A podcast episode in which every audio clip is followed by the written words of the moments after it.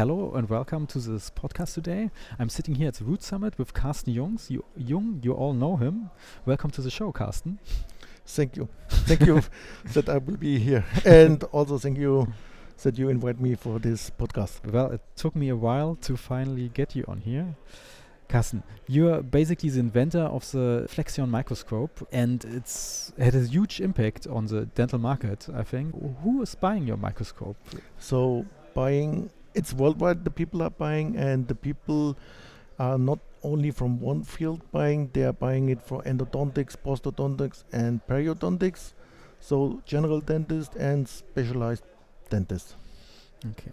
And for example, on the German market, usually endodontists are using it. Yeah. And you actually told me one time that in international, the general en- uh, dentist is actually buying your scope. So it's a little bit in Germany, most endodontics buy it, and as in Taiwan, I would say 80 to 90 percent buying it as a general microscope. Okay.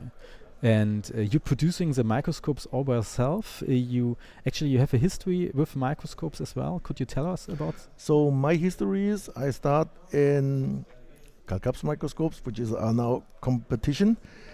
85. After this, I made my technician precision and also my economic, and I left this company 2007 to create different microscopes and accessories for other companies. So my idea was after documentation systems and vario systems, people told me now it's time to make a own microscope, which have the same quality than all these accessories. And this was when I started 2015 to create a microscope in a different way, because I spoke in this time to many customers and they told me everybody is going one direction, we need something in the other direction. And this I did with the Flexion microscope as we put accessories to the opposite side and we integrate LED in one solution. Okay. Actually, I was wondering. I mean, I saw the first IDS. I think it was about three years ago when Three years ago. Yeah, when the first prototype was standing there.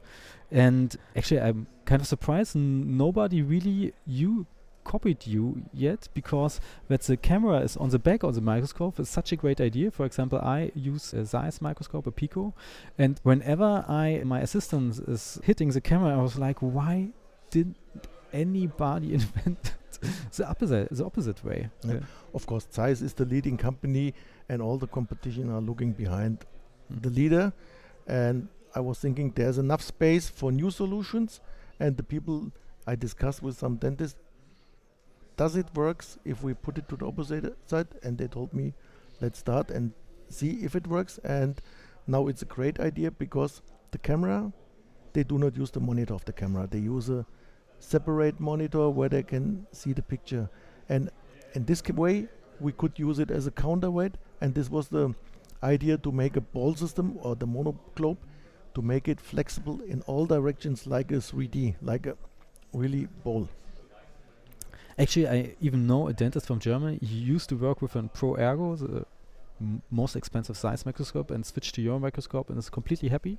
Of course, he miss is missing the magnet braid sometimes, but he's very happy with the scope. Um, so actually, you since you're producing the microscopes yourself, there's also a little story behind your new building. Why you had to move actually? So if somebody starts, it's like Apple, they start in the garage. and we started also in the garage with making solutions. And then we made the prototypes and it goes more and more work. And we rent some offices in Wetzlar, which is the town of optics. And we have only three towns of optics. It's Jena, it's also Oberkochen, where comes Zeiss from, and Wetzlar, it's Leica camera, Leica microsystem, and Zeiss. After four years there, when I start the microscope, I investigate there's no room to move or to be bigger, and this was the reason to make my own building and to have the workflow as we needed to create a microscope for the production. And I remember the story that actually your landlord kicked you out because there were so many trucks coming Yeah. to your office. he saw he saw that the town Asslar where we are said I will do a building and then he told me now we cancel the contract because I will go away, and he pushed me under pressure to speed up the project with my own building. So we did it within nine months, which was really hard work, but at the moment it pays off. We have a better location, the workflow is better, and for the employees, uh, for uh, for the employees, they can do a better job. So how many microscopes are you producing in a month or week? I would say we produce two microscopes per day, Oh, and this means 300, 400 microscopes per year. okay, but and the quantity will increase as more and more demand is worldwide in the market. I sometimes I'm hearing that some people actually have to wait for your scope. Yeah, so for good things, always you have to wait. So it's it's it's it's not like a discounter where you can grab it. So mm. in the moment we have a delivery time, eight to ten weeks. So it's similar for a car okay. because some of them they will have special options or some features and all these things it takes time. Mm. Will the scope change in the future? Do you have also have plans uh, who are probably secret, but Yeah, but the, as the market grows and the demand of different microscopes is there, and of course we are working on new solutions, more innovative solutions, and next year to the IDS we will have some new solutions for the microscopes, or maybe one or two new models. Oh really? That would be exciting. So if I would buy a microscope from you today, I should wait until the IDS. Mm, it's not necessary because it's a upgraded upgraded microscope, and you can add or remove the parts later on. So this ah, that's interesting. Oh. And you also started a small loops project. the loops are new. We have it in 2.2 and 2.8 times magnification, and this loop system is totally new invented. So it is not a Galilean or Kepler system.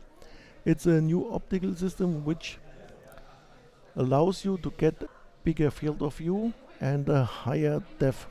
Ah, that's interesting. and also the correction for colors it's much it's much more better than some of the competition models Okay.